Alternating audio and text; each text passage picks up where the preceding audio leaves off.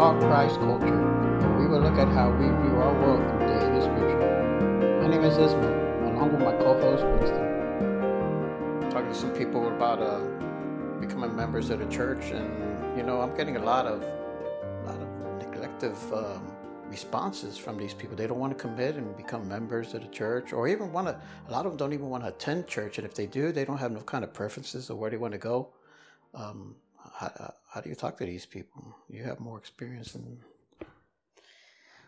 Well, in the last three decades, as we have been researchers, there is a lack or desire to attend to a ch- to church.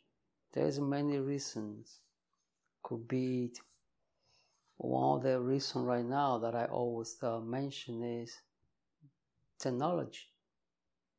Is a source of double, double edge. So because yeah, we as a church can use technology to reach out more people, the unbelieving people, but those who are believer consider themselves Christian now they feel like okay i don't have to go to a specific place because i can just listen to a religious service or preaching or teaching to the internet so that's one part uh, yeah this COVID, this covid situation didn't help out with that at all yeah um you know other people they just want to have the starbucks cafe experience yeah do you know what is that well, I kind of figured they go up. They they want to they go up to want to hear something. They want to hear to make them you know make them feel better and then leave.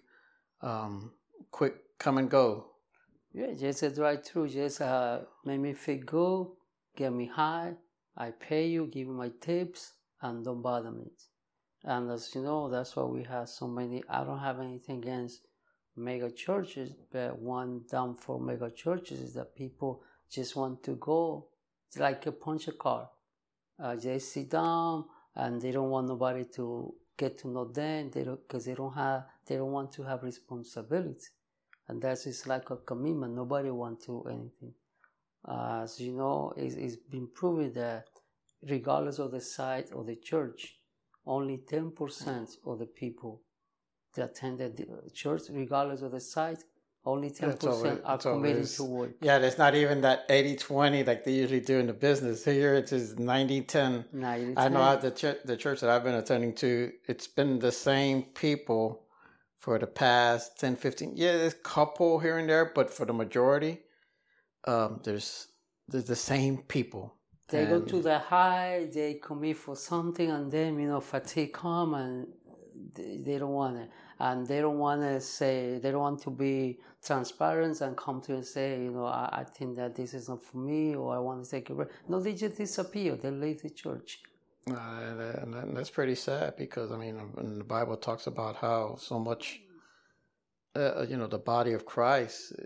Talk about the whole body, not just you know an arm, a leg, a head. No, no, no. It's well, if you go back to Romans twelve and First Corinthians twelve, uh, Paul used the analogy using a, a, body, the human body, to, to prove. I mean, the importance of, of, you know we are part of one body, different organs with different function, but we need to be in in one body. I was, uh, as a matter of fact, the other day I was talking to a group of people, and I was saying, let's say that you take one of the kid, one of your kidney, and just separate from the body. Don't you know put it like in a preservation material, just let the kidney there, that kidney gonna die.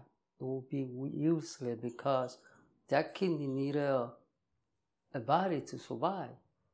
So if we are not part of a body, we cannot live.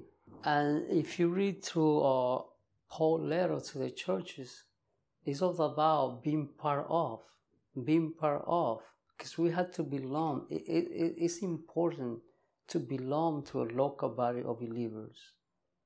Uh, yes, uh, as a whole, the church, universal church, is the body of Christ, but every congregation is a segment of that universal body.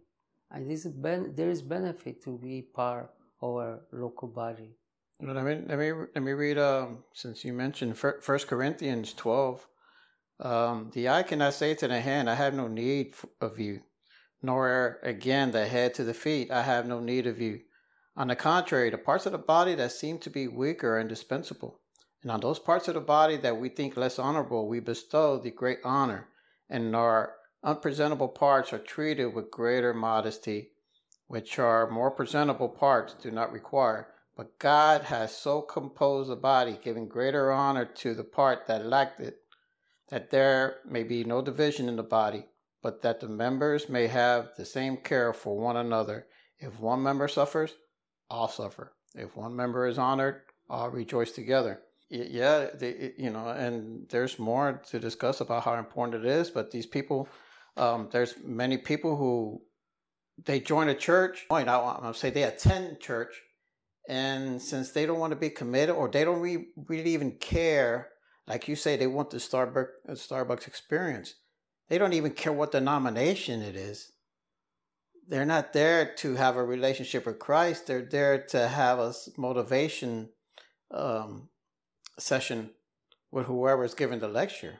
And as you know, all my sermons uh, a few weeks ago was on, about that, about the difference. I mean, I understand that there are people at the professional level that use motivation, and I don't have anything against that. But, but what I'm saying is that if you consider yourself a preacher, a pastor, or minister of the gospel, we are called to preach the Bible. We are not called to motivate the church. Yeah, there, there, there is there is a difference. And, and some mm-hmm. people they just like to tell me something that made me feel good. But the Bible says in you know Second uh, Timothy three sixteen that the word of God is good for teach, you know, rebuke, discipline and all these kind of things. Uh, it's through the preaching and teaching of the Bible that we can see mind be changed and heart be transformed. Because motivation only appeal to make you believe that you can do all things through your mind. Yeah, yeah. No, they think that you can do it yourself. Like we discussed that a couple of weeks ago. You're right. And if they can do them themselves, they don't really need Jesus. And we, we talk about the church membership, where the, that's the job of the pastor and the elders to be able to, you know, like in Acts, where he says, pay uh, careful attention to your flock, you know, and the Holy Spirit has made you overseers of these people. You know, they have a responsibility to make sure you are well fed in the Word because it is through the Holy Spirit and through Christ where you're going to grow. And if you're going to prosper, you're going to prosper. You're going to have all these things come to you, you know. And it's through through to the teaching of, of the gospel that we can make disciples and also get people ready to serve. And that's the problem why people they don't want to uh, become a permanent member of church because they haven't been taught how to serve. There are a lot of people that they are Christian because they made a profession of faith, but they haven't become a disciple. When you become a disciple, you're going to be uh, willing and ready and eager to serve, to but commit. Because you're, you're, you're going to have somebody to be accountable to also. You know, all come down to that we just care about how many people make profession of faith and we are not caring about the right the right mandate by Jesus in Matthew 28. He didn't say just go and, and preach and that's it. He said, make disciple. And yeah, there's a lot of people that become they accept Jesus. It's funny we only take half of that, right? You only yeah. take uh, you know go out and and, and uh, preach and preach, but it doesn't you know make disciple because by making disciple that we're going to have people committed not only to to become a member, a permanent member of church, and also another thing that I'm seeing is that sometimes we just take for granted that we have the Holy Spirit, and when you go back to the Old Testament, for those people coming to the temple was a big thing. I mean, that was the, the, the bigger thing because they understood that, like Psalm 133 say, you know, that when we come together, you know, it's like they they all, you know, when they made that comparison, Psalm uh, 133, we say how how good is the brother being in harmony together. Because you know that's where we can exercise and express, and um, also you know uh, show the fraternal love that we're supposed to show to one another. And I come to my mind uh, uh, Psalm 42. When the writer of the Psalm write that Psalm, he was in exile, and he was feeling sad because he couldn't be in fellowship with his brother in the temple. And people may say, well, that was the Old Testament, but what about in the Testament? Talk about that. Hey, if you go to the book of Acts, it's all about membership, about being together, about growing together, about encouraging each other.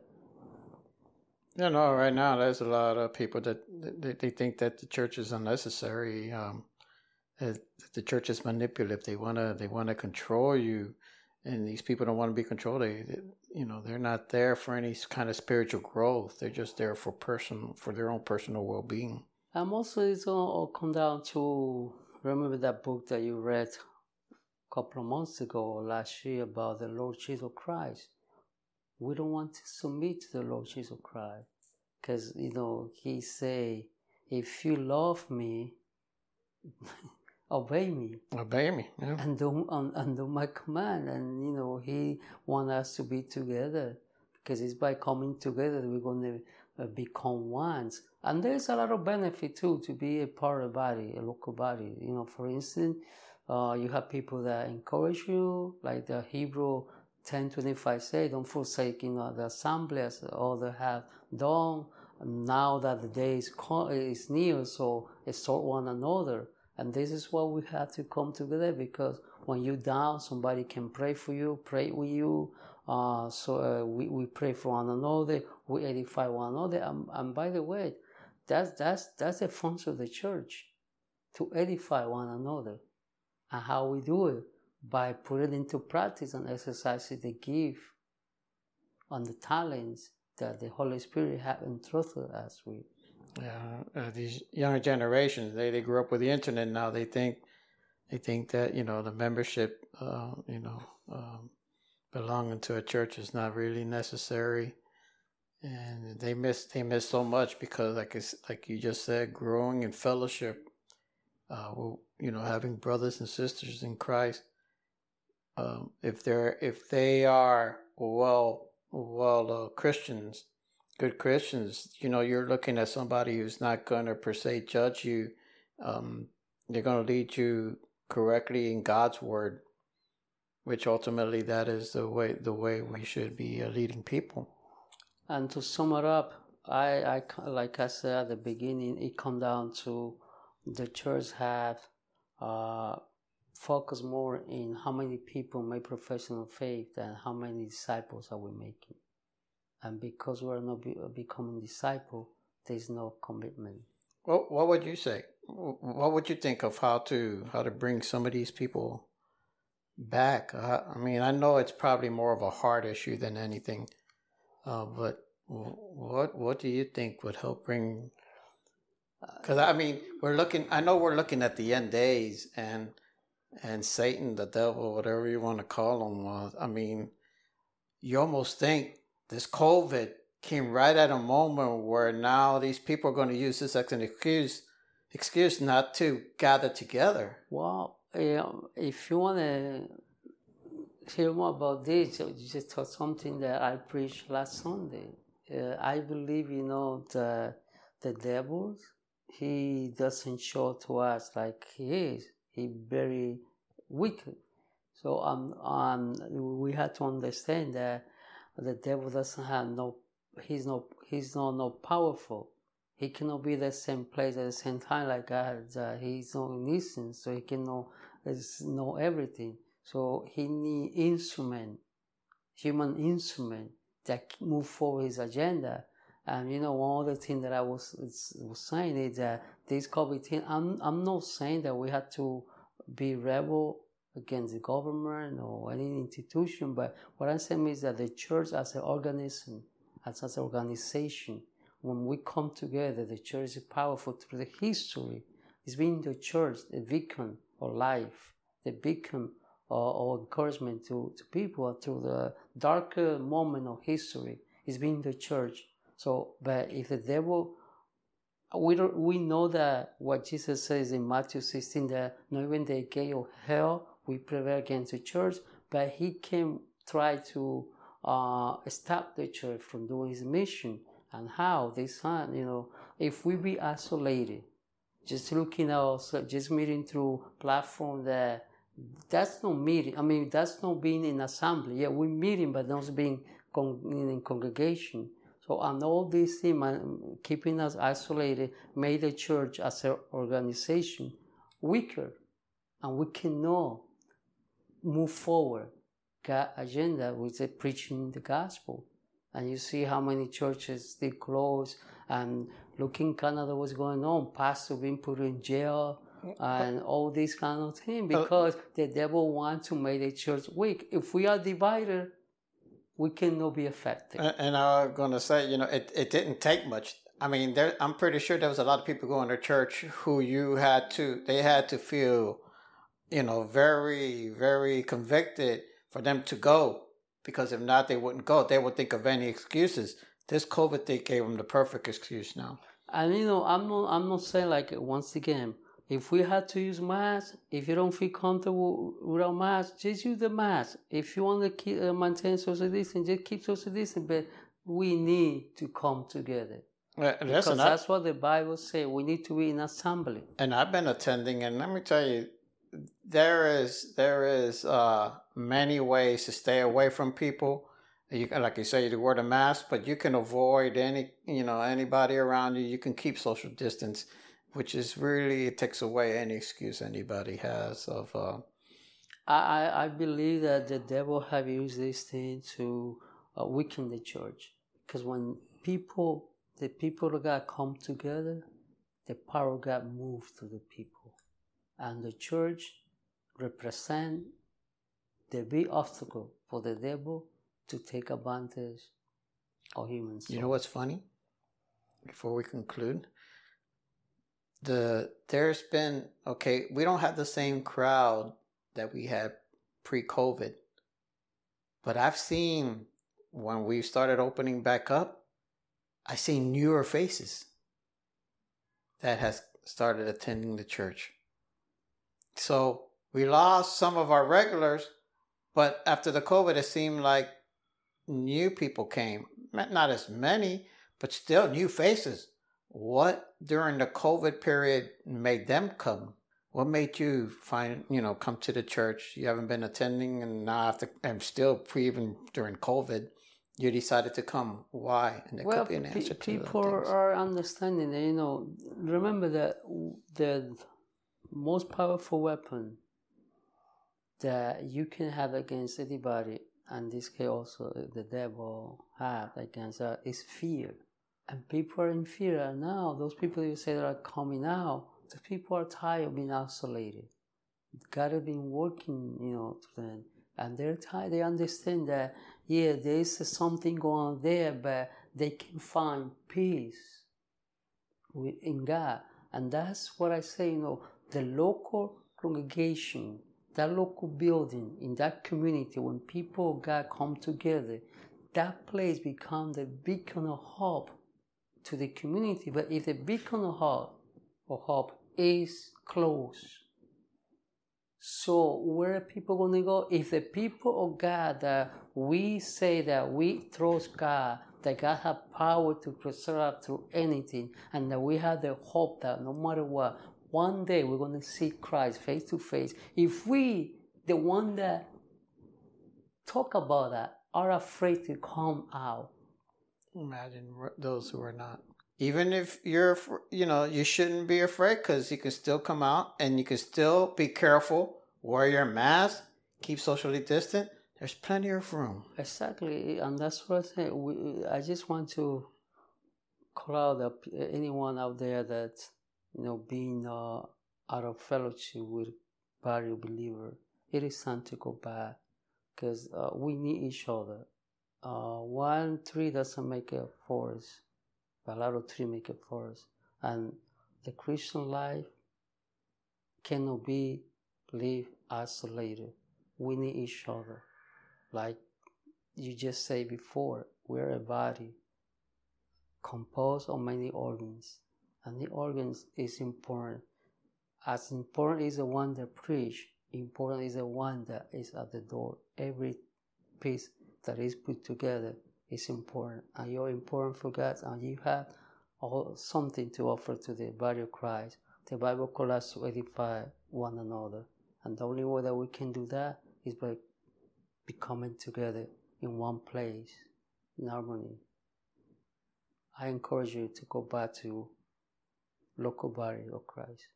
Amen, brother. Let me give thanks to our sponsor, Victoria and Jesus, Iglesia Victoria and Jesus, uh, located at 800 Northwest 102 Avenue in Pembroke Pines. If you need more information regarding that, 786 401 2442. They have Spanish services on Sundays, currently at um, 2 o'clock, 2 p.m. And they have Bible studies on Wednesday nights, 7.30 p.m. Thank you. You want to say pray before we close? Yeah.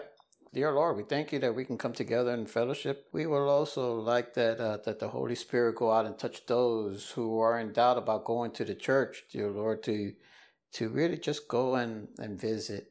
Uh, they can wear the mask, they can stay socially distanced, probably even better than they do at work or when they go shopping.